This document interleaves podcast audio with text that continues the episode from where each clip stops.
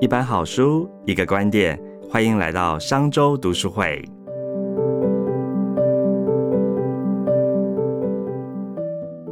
又来到我们今天商周读书会的收书时间。继上次帮大家介绍投资最重要的事情之后呢，我们又来介绍第二本非常财经著名的著作，叫《一个投机者的告白》。我们再度邀请到了这个财经作家雷浩斯。 Hello，大家好。好，啊那今天雷浩斯一样来帮我们介绍这个《一个投机者的告白》这本书哦，就是说，继投资最重要的事情之后，那什么才是投资里面最需要注意的事情呢？所以这一本非常经典的一个投机者的告白呢，里面呢非常详细的介绍这些内容哦。我首先想请教一下雷浩斯哦，这个呃，一个投机者的告白的作者哦是谁呢？那为什么这本书也是在投资圈里面非常重要的经典读物呢？这个作者科斯托安尼他到底有什么丰功伟业呢？好，来我们来看这个对一个投机者的告白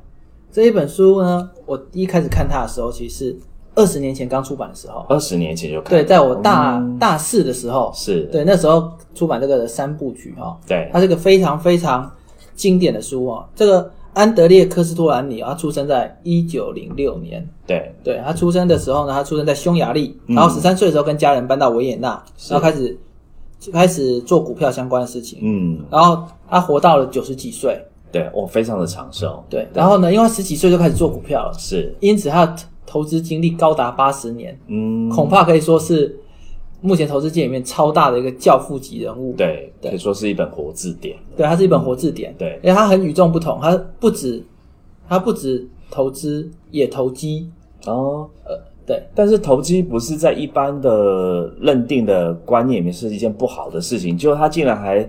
就是自豪自己是一个投机者。我们这个书名还叫做《一个投机者的告白》，这是一个忏悔告白录 吗？应该不是吧？对，因为它它的确书名就是叫一个投机者的告白，，对，但实际上呢，它不是一个忏悔告白，他很引以为傲，他是个投机者，嗯，为什么他自认是投机者哦？因为他是一个投资于机会的人，哦，所以这个投机者是把它定义为投资与机会的人。对，抓住机会的人，是抓住各式各样机会的人，所以他才会很自豪讲我是投机者，始终如一。他这句话非常的有名，对而且他是一个优雅的老阿伯，他跟其他投资人不太一样，他他认为说你要会投资，你也要会嗯享受你的生活，所以他就会到各咖啡厅开始跟别人讲股票，聊各式各样的东西。你看他这边写的东西，你会发现他很有文学素养，他是一个同时热爱艺术、热爱美食，然后简单说，你可以觉得他是一个享受生活，又非常的有文学修养，又擅长各式各样投资机会的人，可以说是个人投资者的理想类型。 OK，对，所以书里面其实我觉得我自己读这本书，觉得它其实非常好读、诶，它非常多的故事，读起来很用非常多的比喻来解释投资行为这件事情。嗯，对，那像我们在这个书的背后就写到啊，他说他说当投机者的前提条件是，我觉得很有趣欸耶，可不可以请你介绍一下他讲投机者的条件？他讲说，哦有钱的人嗯可以投机，钱少的人不可以投机，根本没钱的人必须投机。这那个怎样非常有趣。对他讲说，怎样叫有钱的人呢？是他的定义就是说，呃，如果你有很多的现金，但是你有负债呢，对那你根本不算有钱的人。对，对，但是如果你现金没有比别人多，可是你几乎没负债，那定义上来讲，你就是有钱的人。对，那钱少的人不可以投机，也就是说，如果你有一些钱，你是一个爸爸，你现在有子女的生活费、嗯，教养费这些预定以后要做的一些支出，这些都不可以拿去投机，是，因为投机可能会失败。对，第三是根本没钱的人必须投机，嗯，因为如果你根本没钱了，老实说你就没什么好失去的。对。那你要怎么样得到未来呢？对你，就必须要赌个一把。是对是好，所以呢， 其实呃，就是这个我们刚才讲的这个投机啊，其实它一个重点是抓住机会。好，那一样啊，就是我们刚才讲说这个本书《一个投机者的告白》啊，这科斯托尼其实文采非常隽永哦，他用了非常多的这个案例跟故事啊。来说明这个投机的重要性哦。那这本书呢？那投机者到底投资人可以从当中学习到什么呢？那我自己在看当中，我觉得他用了一个非常的譬喻来解释哦投这个股市投票的啊这个部分哦，他说行情等于资金加上心理。好、然后还有一个公式是二乘二等于五减一，对，这个这个可以帮我们解释一下吗？这个真的蛮有趣的。呃，首先哈、那个我们要先了解它的时代背景哦。，对，因为那个时代跟我们现在不一样的点就是是哈、安德烈克斯托兰尼他在一九零六年出生，那在那之后呢，有发生过全球大流感，对，刚好我们现在有疫情，嗯然后也有发生一次世界大战、嗯二次世界大战，嗯好，是历史上非常动荡的战争年代。对，对那他过了的动荡的战争年代，而且你看他活到九十三岁是很长寿的，对，也度过了后面的大起飞年代，嗯这就是他厉害的地方。为什么？因为在动荡年代的时候，破产其实是很正常的事情。他那对他那时候有破产是哦，我们做稳健的投资是不希望大家破产，可是你要考虑到时代背景。他那时候甚至在巴黎，在各个地方，你可能会遇到就是有希特勒的军队要来啦，对我们要闪人啊、嗯等之类的，然后你可能会遇到各式各样的货币的变化啊，嗯所以他对货币这件事情特别的特别的了解啦。他了解整个股票市场，就是你需要大量的资金产生货币，对然后呢，在这时候呢，你的心理会产生变化。但他也知道，股市最终是基本面决定的，对因此呢，基本面的移动就像是主人在牵着一个狗一样，狗就是股价嘛。嗯那主人在往前走的时候呢，有时候狗会冲得比你快，但因为拉着绳子，所以它有时候会回会来，再回来，因此它会嗯震荡震荡走。是那如果呢，你把眼睛放在狗的身上，嗯你可能会被它扰乱。对你应该放在主人走的那条路才对，因为哦狗会跟着主人走。是，对，所以如果这样比喻起来，就是说，呃，狗是股市，然后呢，主人是经济，对，所以说股市它的确会有上上下下的状况，但是它一定是跟着经济的这个整体的状况营运为主，这样子。对，对，是，所以他有说啊，他他觉得经济是、是很重要的。嗯，呃他甚至里面有讲说啊，他宁愿要五趴的通货膨胀率，对也不要有五趴的失业率。哦，对因为它就是你经济可以维维维持一个稳定的状况，对，那这么一来的时候呢，嗯你就可以让股市产生一个循环的一个状况。嗯所以它有一个很有名的一个图叫科斯多兰尼鸡蛋，对，鸡蛋图，对，，那是一个鸡蛋图，一个圆圈。他就说哈，在这个科斯多兰尼鸡鸡蛋的一个下面的这个地方的时候呢对，你就必须要开始买进股票。这时候大家最、嗯大家最悲观。然后呢，当它开始在上升阶段的时候呢，你要抱紧股票。对，那当它在过热阶段的时候呢，你可以卖掉，然后再等下一个循环再进场。嗯嗯，对，，这就是科兹万尼鸡蛋的一个部分。不过科兹万尼他非常厉害的点在于哈、哦，他他不但可以投机，他也可以投资。对，像他给别人最理想的投机投投资建议就是说，叫你买各种国际的好公司，嗯买进各种国际标准股，对然后吃安眠药睡下去再醒过来，嗯，你就会享受到复利的感觉。哦，复利效应，所以他除了投资之外，他也可以，他除了投机之外，他也可以投资。对，这个不是一般人办得到的哦。嗯他分得很清楚哪些哪些是投资于机会，例如像有一些公司，像那个它里面提到一个故事哦，在意大利的时候啊，那个呃菲亚特嘛，对那一阵子很多股票一开始都涨了，对嗯他就去跟他营业员讲哪些是没有涨最烂的股票，嗯，营业员会问他讲你是要最好的吗？啊，不是，我要最烂的，好、为什么？对。他就这样说，他也不知道，那营业员不知道为什么，就问他，对，对，他就找了最烂，他就看，嗯，有一些没有涨的股票，回想起那些都很不错。是，随着经济在起飞的时候呢，那些会形成落后补涨股，对，对，所以他要买，他在已经涨的时候，他没有去追高，去买一些落后补涨股，而且是有基本面支撑的落后补涨股。对，对，这就是他投资的思维，所以他会告诉你说，说你在下跌的时候，你要能逆向能够买进。哦，所以他在这个我们在这文案上面有一个重点，他提到说，呃，投资人有两种，一种是固执投资人，一个是犹豫投资人。那固执投资人呢，就是在大家都不要股票的时候，要大胆买买进，像你刚才说的嘛，哈。然后另外，呃，这个犹豫投资人的话，是就变成说是，呃，大家都在呃犹豫的时候呢，反而你都跟着大家一起走，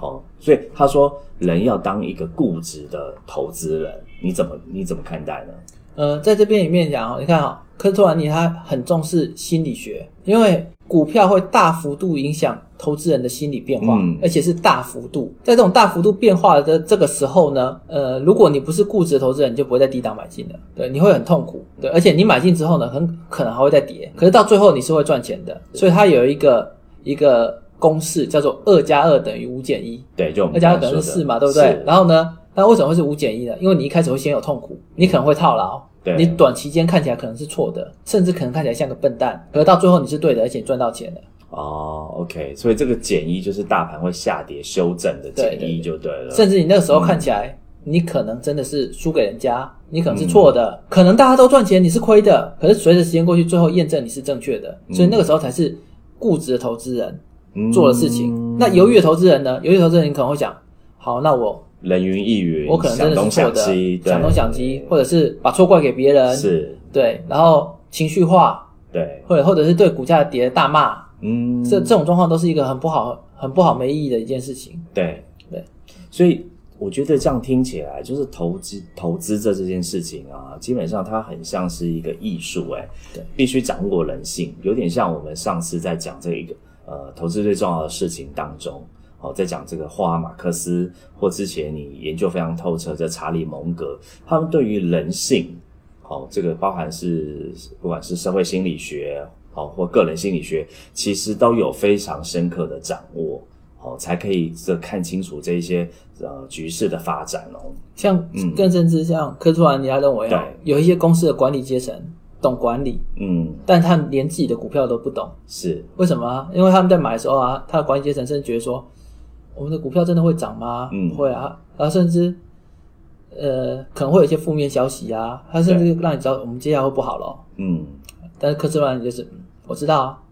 但是我就是买，嗯，因为如果你是个固执投资人，你就是完全懂那个状况，而连管理阶层他本身可能是管理阶层，对但他可能不是投资人，对，因此他不了解自己公司股价产生的影响，嗯，就变成不可能在自己的公司上获利。所以你会发现很多竹科的人，或者是对园区的人，或者是在上市公司工作的人，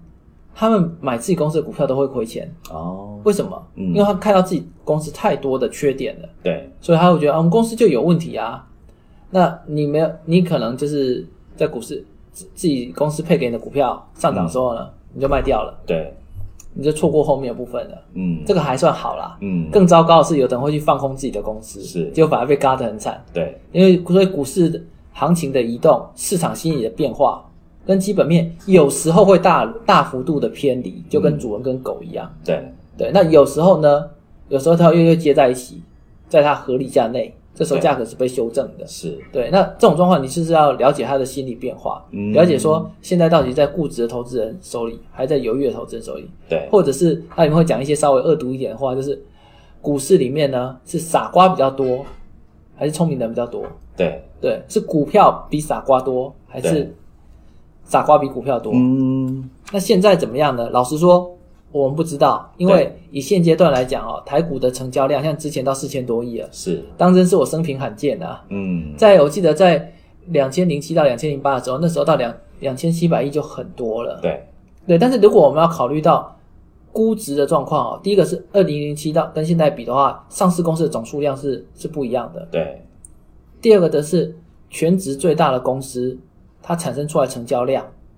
也是不一样的。嗯，因此，比方说我们大量资金，如果你去买跟卖台积电的话，对，量就会冲出来了。是，所以你在考虑到这些量的时候呢，你也要再重新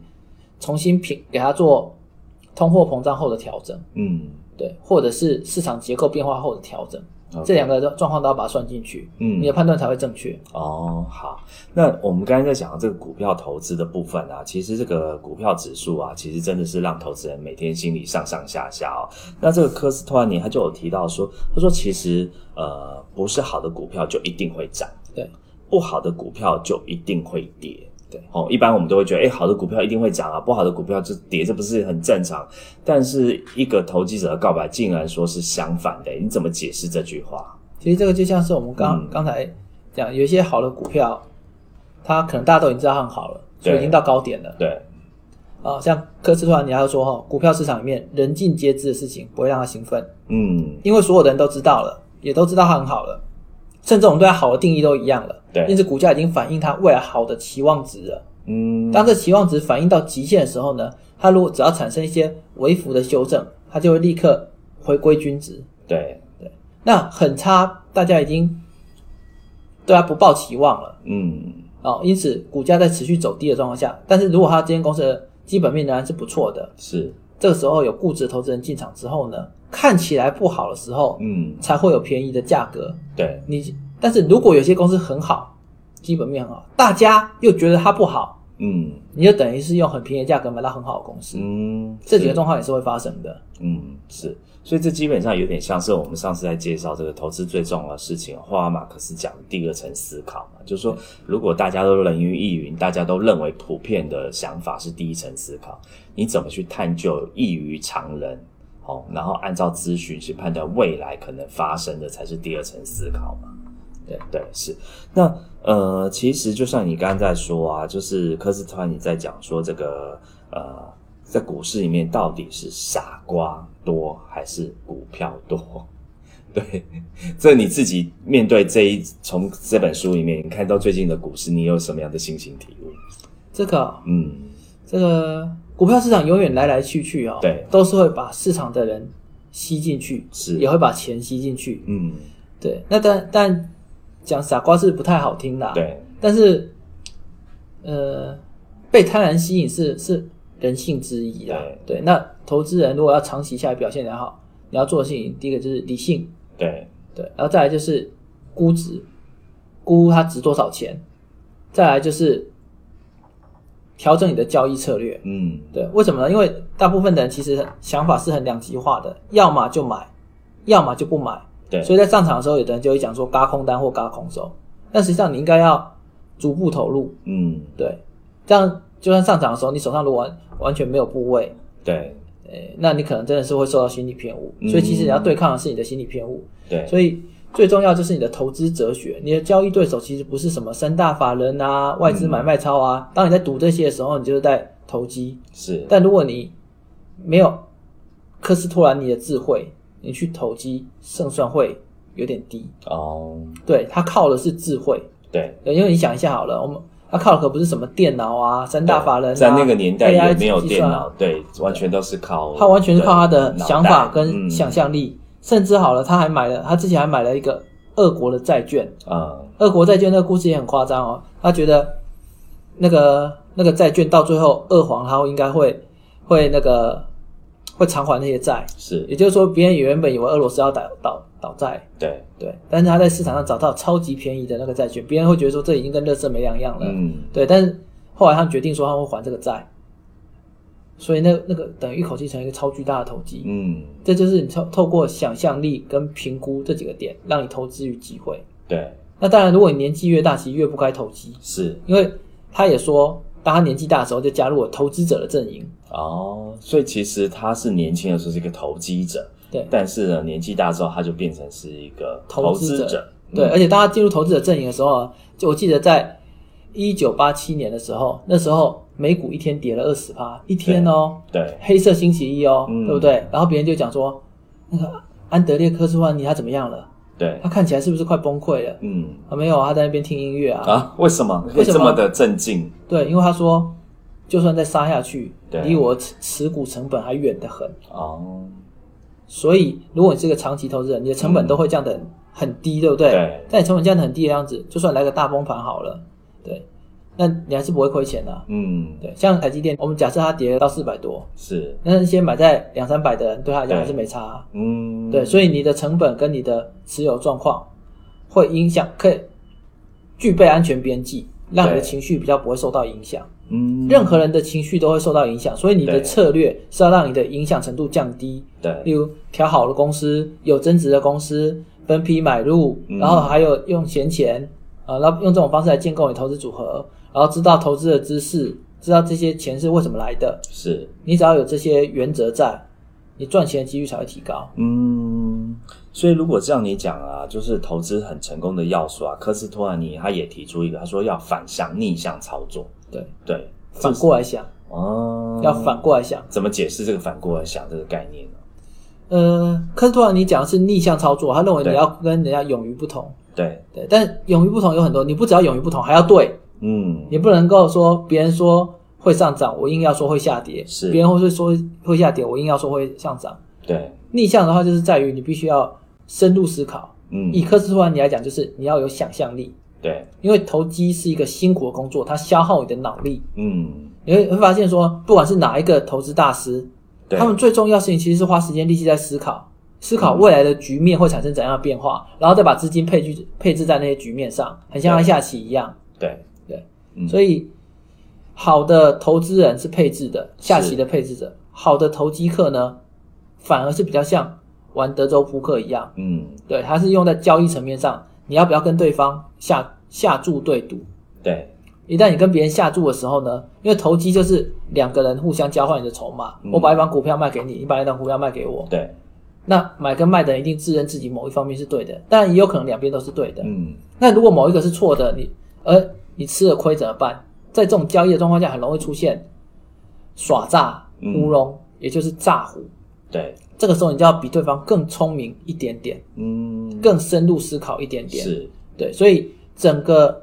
投机就是赌德州扑克，投资就是像西洋棋布局，嗯，而这两个成分其实有一点混合在一起的，对，它不是它不是完完全全分的泾渭分明，嗯，它是一个混合的，所以为什么人家会讲这很难，这是这是一个原因。嗯，但你也可以说它很简单，